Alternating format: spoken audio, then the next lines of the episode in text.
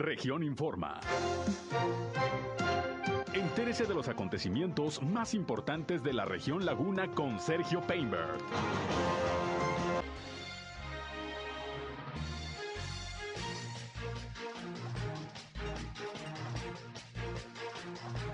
El gobernador de Coahuila arranca en Torreón la obra del distribuidor vial Cuatro Caminos.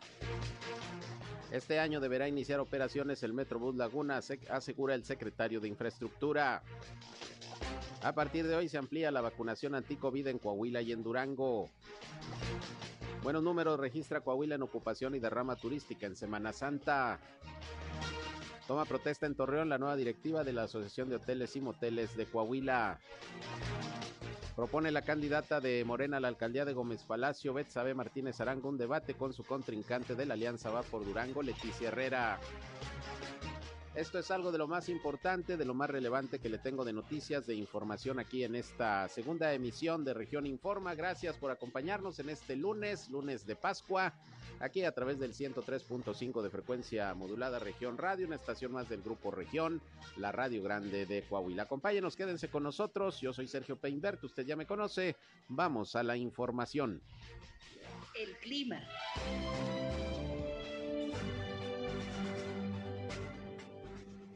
De hecho, el día de ayer fue el segundo día o, uno de los dos días más calurosos en lo que va del año con 40.6 eh, grados centígrados.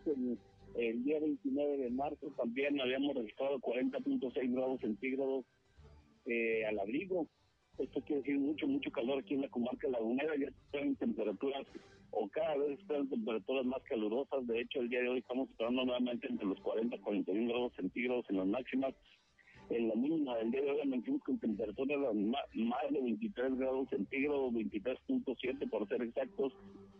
Se espera que para mañana por la mañana nuevamente registramos temperaturas muy, muy similares, aun cuando viene un nuevo sistema frontal, el que sería el sistema frontal número 43, eh, ya está norte, de, perdón, al sur de los Estados Unidos, este podría afectar aquí a la comarca lagunera un poquito de viento hacia las horas de la tarde, sin embargo, esto no impediría que, que se registren temperaturas superiores a los 40 grados centígrados el día de hoy. El clima. Bien, pues ahí el reporte climatológico con José Abad Calderón, previsor del tiempo de la Comisión Nacional del Agua. Mucho calor en la comarca lagunera, ya por arriba de los 40 grados centígrados ayer, casi 41 grados, y bueno, pues así pinta la primavera y ya imaginará usted cómo va a estar el verano. Temperaturas que ya se prevén de más de 40 grados centígrados y que ya estamos teniendo aquí en la comarca lagunera. Y bueno, pues hay que cuidarse de las altas temperaturas también. Llámenos, ya saben que en este espacio, además de informarles, queremos que entren en contacto para que si tienen algún reporte, algún problema en su comunidad, en su calle, en su colonia, en su ejido, requieren la atención de alguna autoridad, pues aquí estamos como siempre listos para atenderles. Queremos ser un enlace entre ustedes y las autoridades para que los problemas de su comunidad se puedan resolver o cualquier sugerencia, punto de vista, comentario que nos quiera hacer llegar, ya saben, nos pueden llamar al 871-713-8867, 871-713-8867 o nos pueden mandar mensajes de WhatsApp. Síganos en redes sociales también, estamos en Facebook y en Instagram en región 103.5 Laguna. Ya estamos también en vivo y en directo transmitiendo por Facebook Live. Un saludo a quienes nos siguen a través de esta red eh, social. Y yo estoy en Sergio Peinber Noticias. También ahí me encuentran en Facebook, en Twitter, en YouTube, en Instagram y en sergiopeinber.com, mi portal web de información que les invito a visitar. Ahí están nuestras eh, ligas, los enlaces también para que nos escuchen en nuestras transmisiones de radio. Y sin más, vámonos con el detalle de las noticias.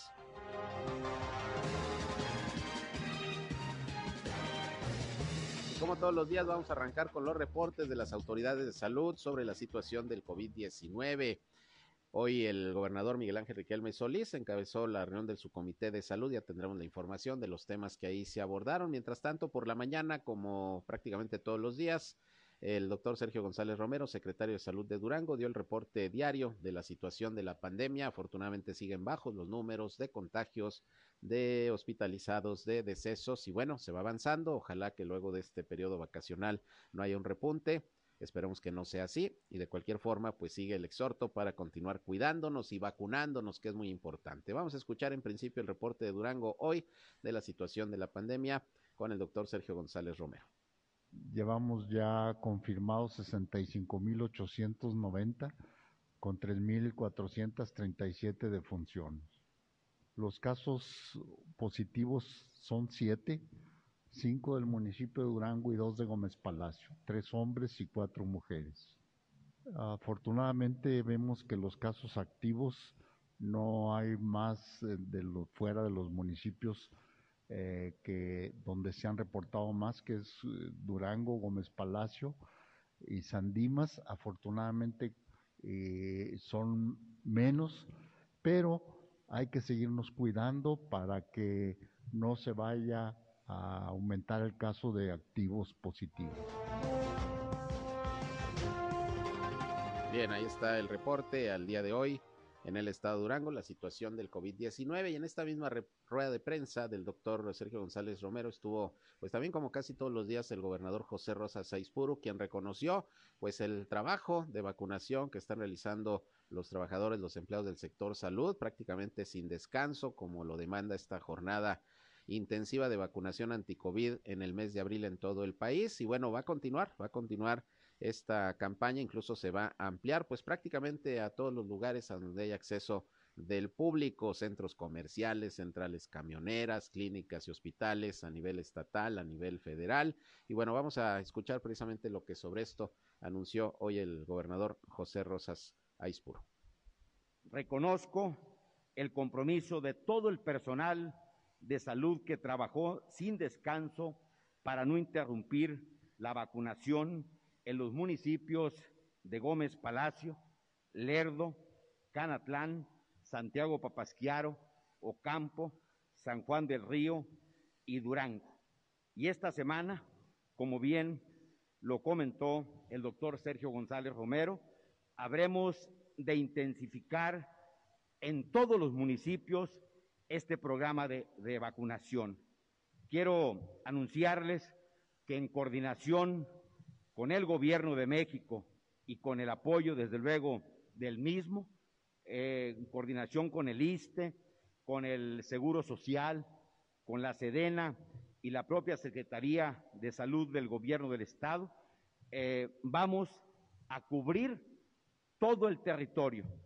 Nuestros eh, médicos, enfermeras estarán en 49 unidades móviles trabajando de forma ininterrumpida hasta el día 29 de este mes en las zonas del semidesierto, de los llanos, de los valles, de las quebradas y la sierra, para llegar a los centros de población más alejados e inaccesibles de nuestra entidad. Además de instalar puntos de vacunación en centros comerciales, universidades, edificios públicos, centrales de pasajeros y sedes sindicales para que nadie se quede sin recibir la protección de la vacuna.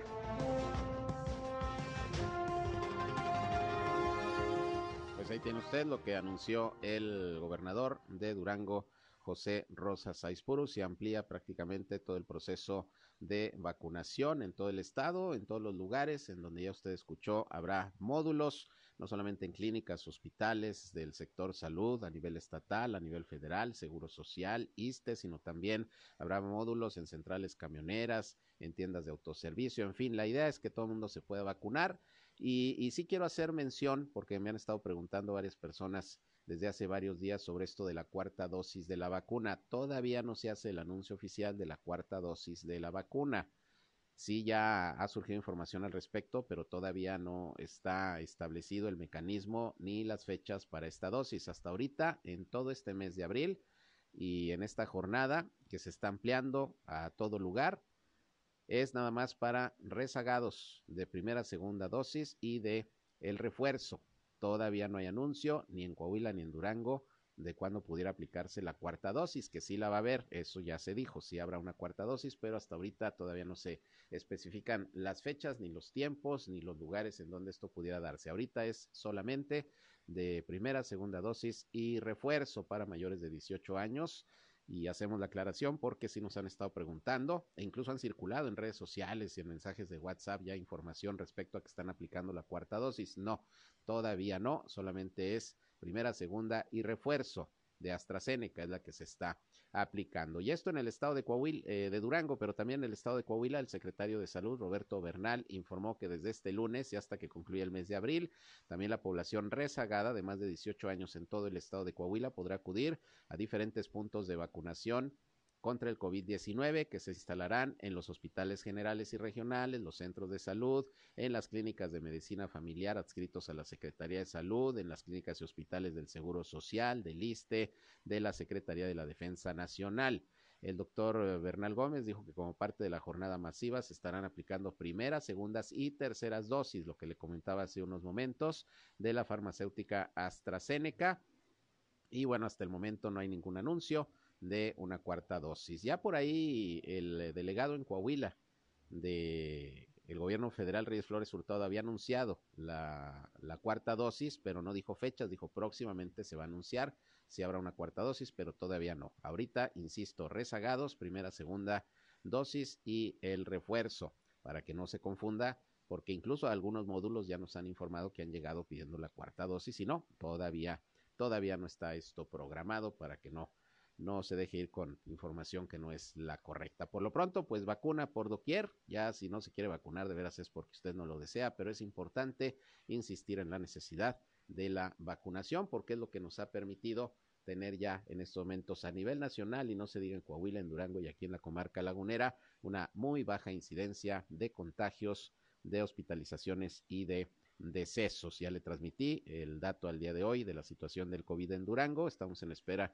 del reporte del estado de Coahuila. Hoy hubo sesión del subcomité de salud aquí en la comarca lagunera eh, de Coahuila en el centro de convenciones, como cada lunes estuvo el gobernador presidiendo esta reunión, ya le tendremos los detalles de los acuerdos una vez que tengamos toda la información, por ahí anda mi compañero Víctor Barrón cubriendo la noticia. Pero bueno, en otras cosas, y hablando de la visita del gobernador Miguel Ángel Riquelme hoy a Torreón, bueno, pues finalmente, y como se había previsto, este día 18 de abril arrancó ya la obra de construcción del distribuidor vial Cuatro Caminos, una obra que va a durar cerca de 18 meses y que afortunadamente, aunque se van a establecer algunas vías alternas por los trabajos que se van a desarrollar ahí, afortunadamente se prevé que no se cierre el Boulevard Independencia para no pues eh, obstaculizar la circulación. Esto va a representar un poquito de más costo en la obra, pero pues la idea es no, no pegar mucho al tránsito que día con día eh, atraviesa por este punto de la ciudad el,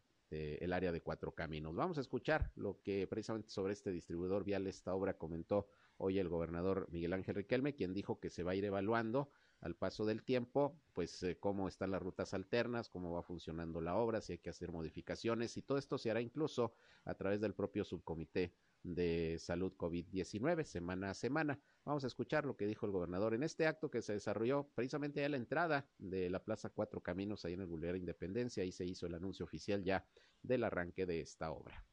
De mi gobierno se construye aquí en la comarca lagunera el sistema vial Cuatro Caminos hay muchos testigos, sobre todo en el sector empresarial, que hace algunos años quise empezar yo esta obra. Hoy la hago con el consenso, acompañamiento y coordinación del alcalde de Torreón. Es una obra que vendrá a generar competitividad en materia de infraestructura para el desarrollo económico. Este es uno de nuestros principales cruceros ya en conflicto desde hace mucho tiempo. Tenemos que trabajar juntos y por ello ofrezco la participación, la participación ciudadana, sobre todo así inició el proyecto, como lo dijo don Lalo Murra, con el consenso de quienes están en este sector, pero el ofrecimiento es seguir platicando. Este sector ofrezco diálogo en todo momento y también evaluación que lo tenemos que hacer. A partir de esta próxima semana, el sistema vial Cuatro Caminos estará en medio de las evaluaciones del subcomité de salud. Ahí estaremos invitando semana tras semana a Miguel Algara y a, los, a las autoridades municipales para que vayamos definiendo los avances y además evaluando realmente si funcionan las rutas alternas o no, o si hay que modificarlas. A veces en el escritorio y en los estudios todo está muy bonito. En la práctica resulta otra cosa. y se tiene que modificar de manera inmediata. Bien, pues ahí está lo que dijo el gobernador en el arranque de esta obra del distribuidor vial Cuatro Caminos, que por cierto comentó que la otra obra vial que está proyectada a realizarse aquí en Torreón es la solución ahí al paso eh, en el sector de Villa Florida, eh, en este conflicto vial que se presenta ahí en, en la carretera Torreón-San Pedro y Periférico. Esa es otra de las obras que se va a realizar este año. Dijo que iniciaría hasta el segundo semestre de este 2022, pero antes se va a evaluar si los trabajos de esa obra pues no complican el tráfico con la obra que se va a estar realizando en cuatro, en cuatro caminos. Esto se va a estar evaluando, pero el proyecto es iniciar hoy el distribuidor vial Cuatro Caminos y en el segundo semestre del año comenzar, si así eh, se tiene considerado y no afecta demasiado la construcción de, del distribuidor, se iniciaría con la solución vial allá en lo que es eh, el sector de Villa Florida. Y de lo cual, pues vamos a estar pendientes y les vamos a estar informando. 18 meses por lo menos va a durar esta obra del distribuidor vial. Se va a inaugurar allá por el mes de octubre. Y precisamente Miguel Algara, que es el secretario de Infraestructura del Gobierno del Estado, explicó pues cómo va a ser el desarrollo de esta obra, sobre todo porque fíjese que hay un terreno ahí eh, arenoso, parte del área donde se va a construir el distribuidor vial, hay terreno arenoso, pero ya se tiene la tecnología dispuesta para pues sortear esta situación, además de que no se va a cerrar completamente la circulación, el Boulevard Independencia, que ya es una ventaja, y bueno, pues repito, se espera que en octubre terminen estos trabajos. Y respecto al Metrobús Laguna, también habló el secretario de Infraestructura y dijo que prácticamente ya se firmó el acuerdo para la creación del modelo de negocios, donde el 80% de los transportistas ya van a participar y se espera que este mismo año arranque también las operaciones por fin, ojalá y así sea, el Metrobús Laguna. Esto dijo el secretario de Infraestructura Miguel Algara sobre estos temas tienen que hacer los pilotes, se tienen que ademar por, por el sistema de suelos que existe en, en este lugar y eh, ir, ir, vaciando un pilote a la vez. Vamos a tener varias máquinas trabajando para poder acelerar, acelerar el proceso. Pero esto, esto es por lo, que, por lo que se nos encarece un poquito más la obra. ¿no? Es, un, es un sistema constructivo que es más caro, pero que nos va a permitir no cerrar el, el bulevar en sus, en todo esto ya, ya hicimos en, en, el terreno que está que tiene ustedes enfrente, hicimos estudios de, de, mecánica de suelo y nos dimos cuenta que hay, hay arenas, hay, hay gravas, eso lo que te impide es que tú generes una columna porque van, van a ir derrumbándose. Es por esto que, los, que todas las columnas van a ser ademadas. Se, se introduce un tubo a la hora que se hace el, el piloto, produce un tubo el cual se deja como cimbra después se mete la columna o el armado de, de, de, varilla, se vacía, se extrae ese tubo y entonces ya la columna se queda formada. Después nos pasamos, nos, nos pasamos dos o tres columnas después y hacemos otra columna para que no se nos derrumbe una con otra. Esto lo que nos permite es trabajar en, en, en suelos como este. ¿sí? Eh, son columnas de, nada más para que ustedes se den una idea, el, el nivel de columna sumado serán de 14.5 kilómetros. Esto nos habla de la magnitud de la obra.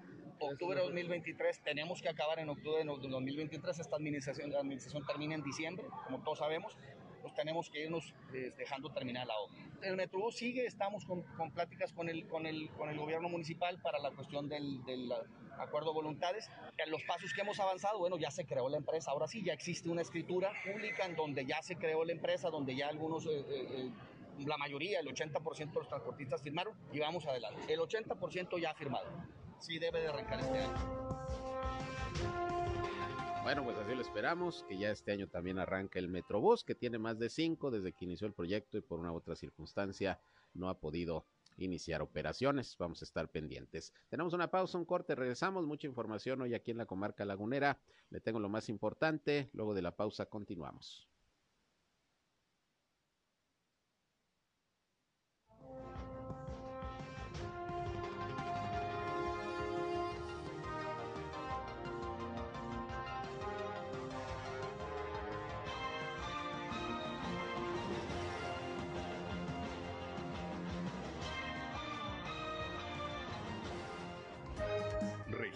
Informa.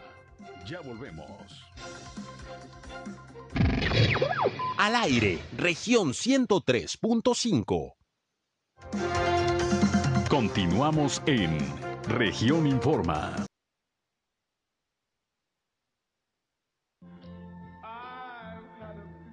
Bien, son las 13 horas, la una con 31 minutos ya. Y bueno, como usted sabe, se lo informé esta mañana, pues finalmente no pasó en la Cámara de Diputados la reforma constitucional eléctrica que impulsaba el presidente López Obrador, Morena y sus aliados, porque votaron en contra prácticamente la oposición completa, PAN, PRI, PRD y Movimiento Ciudadano, obviamente la oposición que no es afín a Morena. No alcanzaron los votos suficientes los morenistas para sacar adelante la reforma. Y bueno, pues hoy el presidente López Obrador lo menos que les dijo a quienes votaron en contra de su proyecto fue patrias y traidores a México, además de defensores de las empresas extranjeras, en fin, el discurso que ya conocemos. Y el día de hoy, pues eh, en su intervención en lo que es eh, este acto de arranque de las obras del distribuidor vial Cuatro Caminos, el gobernador Miguel Ángel Riquelme Solís hizo un reconocimiento a los legisladores del PRI particularmente, pero a los demás que también votaron en contra de esta reforma, dijo que se fajaron y bueno, les dio una felicitación. Esto dijo el gobernador Riquelme sobre la actuación ayer de los diputados del PRI, del PAN y del PRD. Sería injusto no mencionar a los diputados, no nada más a los de mi partido que se fajaron, menos uno, y no mencionar a los diputados de Acción Nacional del Partido de la Revolución Democrática y del Movimiento Ciudadano, que dieron la batalla. Estuve escuchando también la, mañanera. La verdad es que al, al aventarnos a toda la transmisión el día de ayer, pudimos darnos cuenta de los argumentos a favor y en contra. Y pudimos darnos cuenta también pues, de mucha faramaya dentro del, circo que luego se convierte en una sesión de, del Congreso. Los diputados estuvieron a la altura, los de la Alianza Va por México, y, y creo que eh, dentro de todos los argumentos que se pudieron observar a favor y en contra, lo que es inexplicable es como una reforma presentada por el Ejecutivo no la consensas, no trabajas en gama de eh, cosas positivas que contenga la iniciativa a favor de México. No es lógico presentar una iniciativa donde no le muevas un punto y una coma. Y tampoco lo que es válido o no es válido es desde un inicio estar acusando a los diputados del PRI de entreguistas y de que estaban listos para aprobar la reforma tal y como venía. Se demostró que no es así.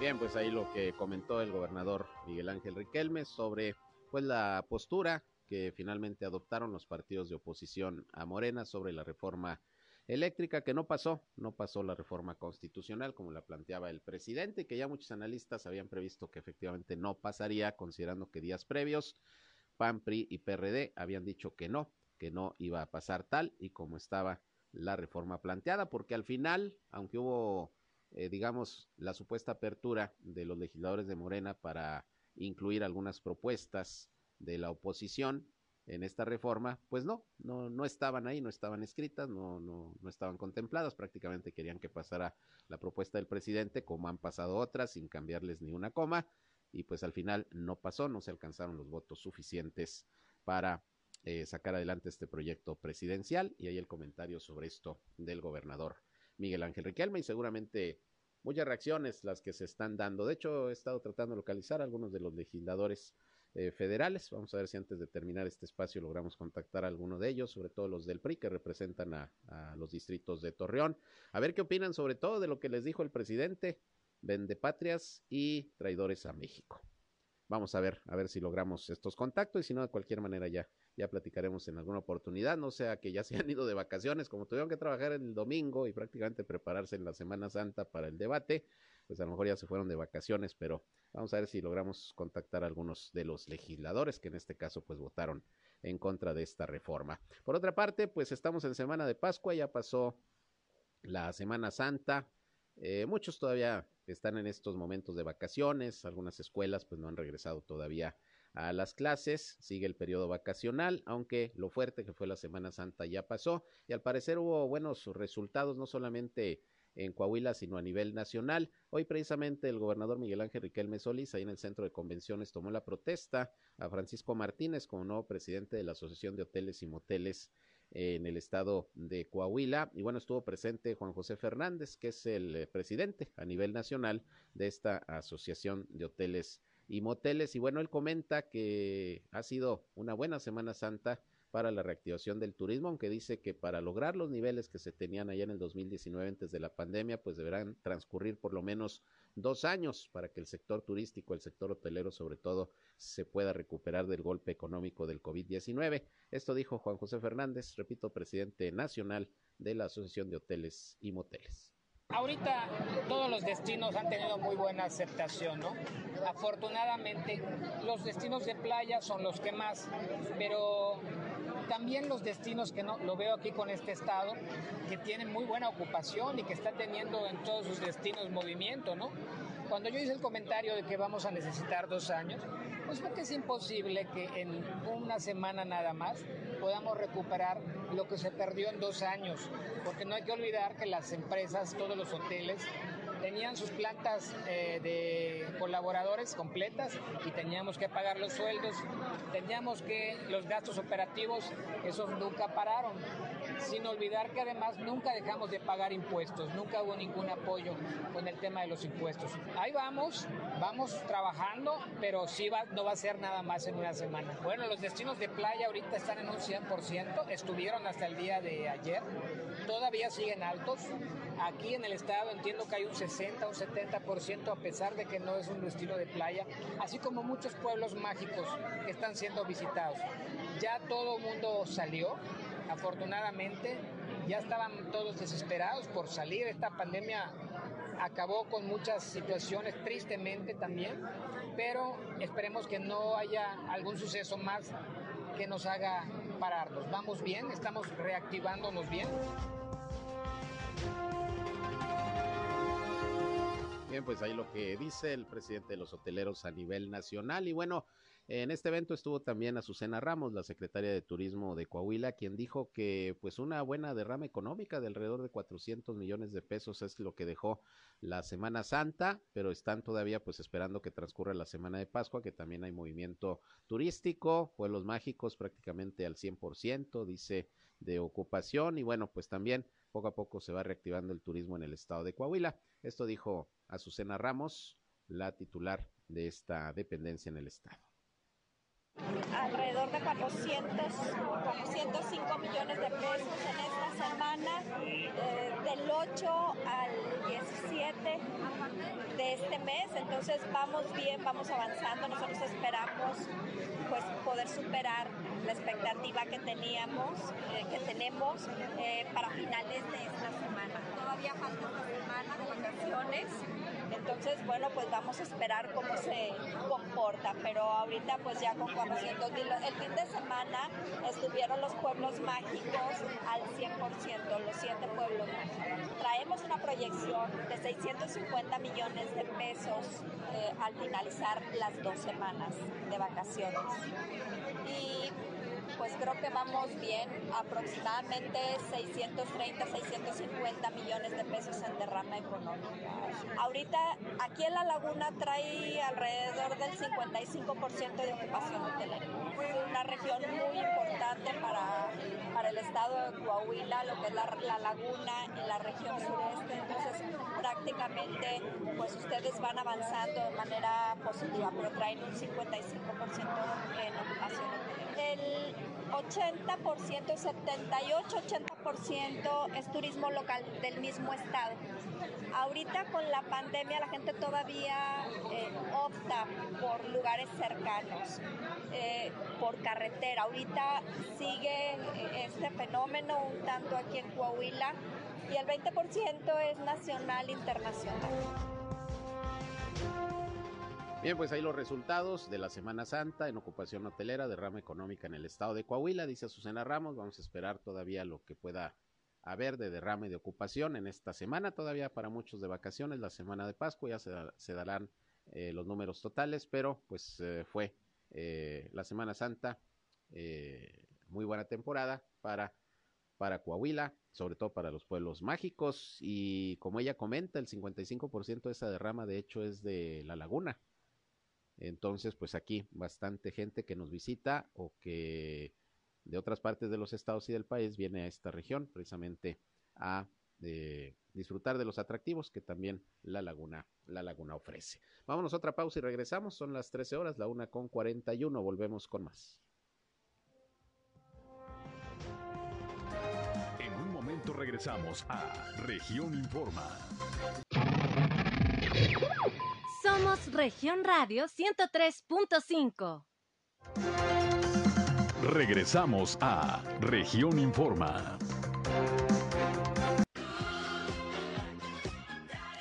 Bien, vámonos con más información y fíjese que esta mañana integrantes del grupo Víctimas por sus desaparecidos en acción, el grupo Vida, llevaron a cabo una protesta en las afueras de la Fiscalía General del Estado de Coahuila y en la delegación Laguna 1 sobre el periférico y por momentos bloquearon también ahí esta vialidad causando pues ya sabe usted algo de caos vial. No estaban en los carriles centrales, en la lateral, pero bueno, pues eso de todas maneras generó algunos problemas de circulación vehicular. Están ahí eh, con su protesta los miembros de este organismo porque están denunciando una supuesta negligencia de parte de las autoridades, además de falta de coordinación entre las áreas de homicidios y los propios ministerios públicos, según explicó Silvia Ortiz de Sánchez Viesca, que es la presidenta de esta asociación. Eh, pues eh, el colectivo recibió con dolor la noticia y imagínese usted, la noticia y la entrega de cinco casos en los cuales las personas reportadas como desaparecidas fueron encontradas fallecidas al día siguiente de su, eh, de su desaparición y otras una semana después. Sin embargo, son personas que desde hace años, hablaba por ejemplo de un caso de 11 años de una familia que estaba buscando a su ser querido, no la encontraban y resulta que, que ya había sido localizada al día siguiente de su desaparición y lamentablemente deceso pero la estuvieron buscando 11 años y resulta que al día siguiente había sido encontrada por las autoridades. ¿Por qué se está dando todo esto? Bueno, porque como usted sabe, hay un proceso de identificación de, de personas desaparecidas a través de, de, este Centro Regional de Identificación Humana que ha estado exhumando cuerpos de fosas clandestinas, de fosas comunes en los panteones, pues precisamente para dar con el paradero de personas desaparecidas. Entonces, pues aquí dice Silvia Ortiz, hay falta de información y hay desorganización de las autoridades que pues están reportando que personas desaparecidas desde hace años las habían encontrado pues días después de su reporte de desaparición. Imagínese usted el dolor y el coraje obviamente de, los familiares. Vamos a escuchar lo que la señora Silvia Ortiz comentó al respecto en el marco de esta protesta esta mañana ahí frente a la Fiscalía del Estado, delega, eh, Delegación Laguna 1. Es una protesta pacífica porque, mira, no sé, es desgraciada o agraciadamente, nos han entregado a cinco compañeros, pero no puede ser posible que estas eh, cinco familias estuvieron sufriendo por años. ¿Y a qué me refiero? Tenían los cuerpos ahora, gracias a las exhumaciones tanto de plan estatal como de las exhumaciones masivas, ¡ay! Estaban en el panteón, en la fosa común, y ya empezamos a ver la carpeta y fueron localizados al día siguiente algunos y otros dos o una semana después y una por ejemplo 11 años sufriendo, caramba, y ahí la tenían. Y no puede ser posible que dentro de la misma este, fiscalía no hayan tenido una comunicación, información. Oye, ¿sabes qué? Tengo esto. Ten con desaparecidos, revisa. Nosotros venimos a hacer una revisión como en el 2014 de las fotografías. Y ahora que estuve yo presente con las compañeras, esas fotografías no las habíamos visto, ¿dónde las tenían? Entonces ahora exigimos una recopilación actualizada de todas las fotografías de los NN y hacer la revisión y, que se coordinen entre ellos y que revisen entre ellos qué tienen, cómo lo tienen, dónde lo tienen, caramba. Porque no puede ser posible que las familias estén así, no puede ser posible que los tengan así.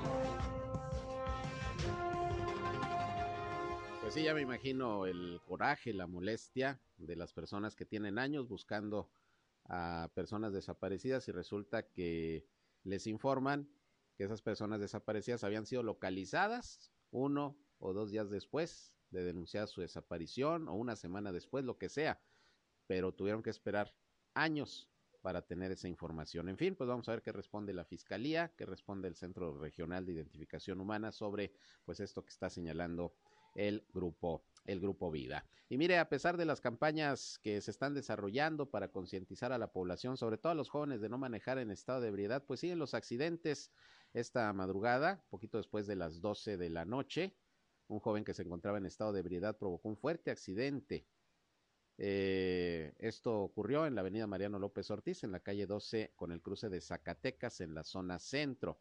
Las unidades involucradas fueron un vehículo Hyundai 2016 conducido por Ángel de 21 años, eh, que supuestamente iba acompañado, pero la persona se retiró del lugar. El otro vehículo fue un Volkswagen Derby que manejaba una mujer, Concepción de 60 años, y bueno, pues todo parece indicar que el conductor de 21 años circulaba exceso de velocidad, iba en estado de ebriedad, no hizo el alto obligatorio ahí en la, en las Zacatecas y se impactó contra el otro vehículo. Afortunadamente no hubo daños personales, sí daños materiales muy fuertes, el choque estuvo fuerte, pero pues afortunadamente solo algunos golpes, no pasó a mayores en ese sentido, pero lo de cada rato, accidentes provocados por la ingestión de alcohol y sobre todo muchos jóvenes que insisten en manejar en esas condiciones y jovencitos como este de 21 años de edad que pudo haber provocado pues otra tragedia como las que se han registrado a lo largo de este año por parte de conductores que han provocado la muerte de personas al impactarse conduciendo en estado de ebriedad. Bueno, así las cosas con estos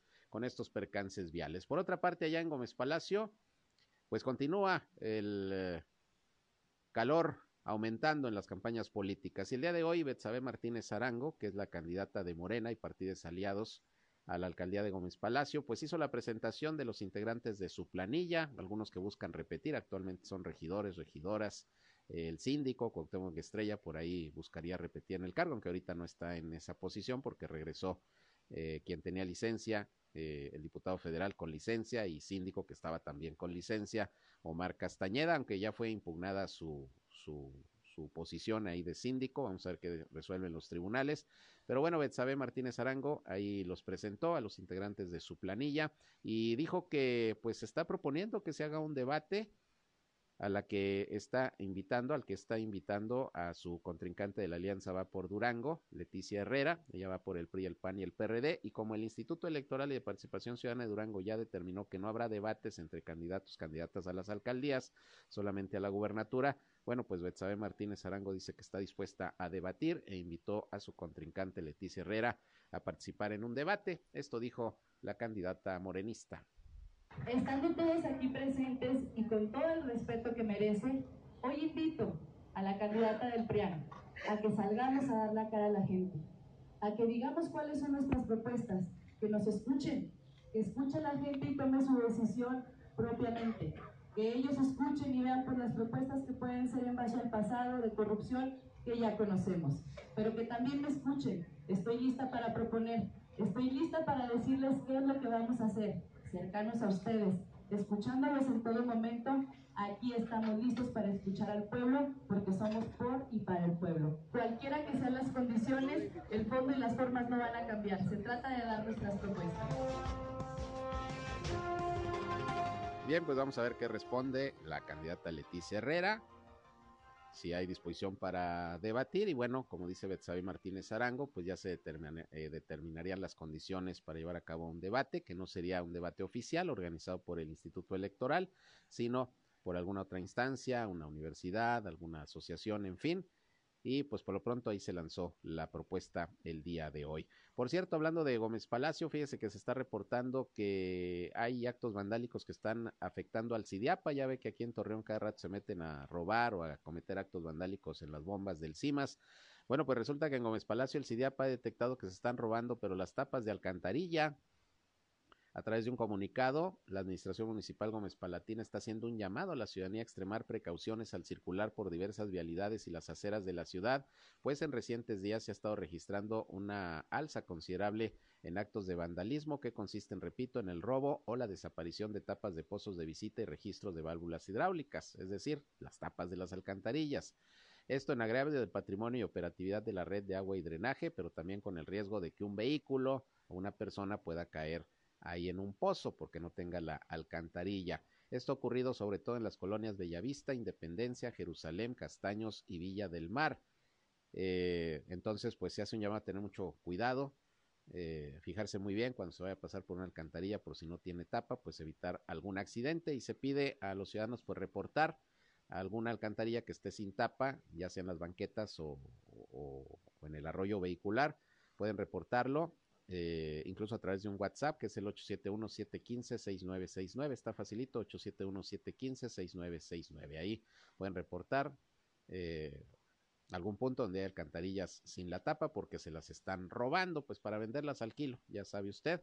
Y esto se ha registrado en estas colonias. Esperemos que se logre identificar a los rateros, a los ladrones, pero lo que importa es pues colocar las tapas lo más pronto posible para evitar algún accidente. Y hablando también de Gómez Palacio, pues le decía que pues está ampliando de manera importante la campaña de vacunación y hoy ahí en la presidencia municipal, ahí en la explanada, se montó también un módulo de vacunación anti-COVID. Desde las 9 de la mañana y hasta la 1 de la tarde estuvo ahí este módulo, pues para las personas que tuvieran la necesidad de vacunarse, mayores de 18 años que traigan algún rezago, se estuvieron aplicando primeras, segundas y terceras dosis, las de refuerzo. Ahí también en la presidencia municipal les facilitaron 100 dosis, de manera que, pues, eh, ahí están disponibles, a ver si les llegan más.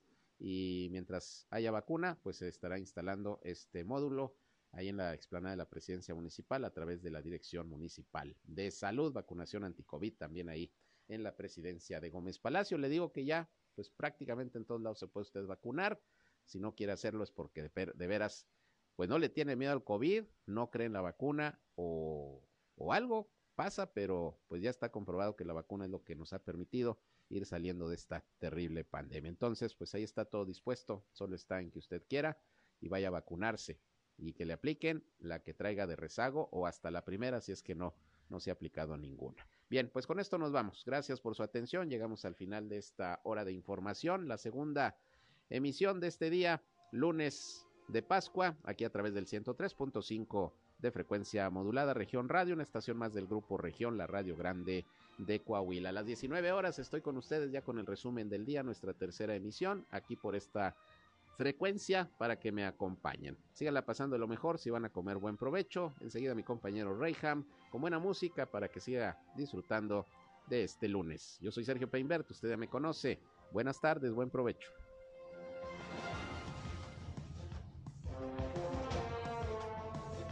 Esto fue Región Informa. Ahora está al tanto de los acontecimientos más relevantes. Lo esperamos en la próxima emisión.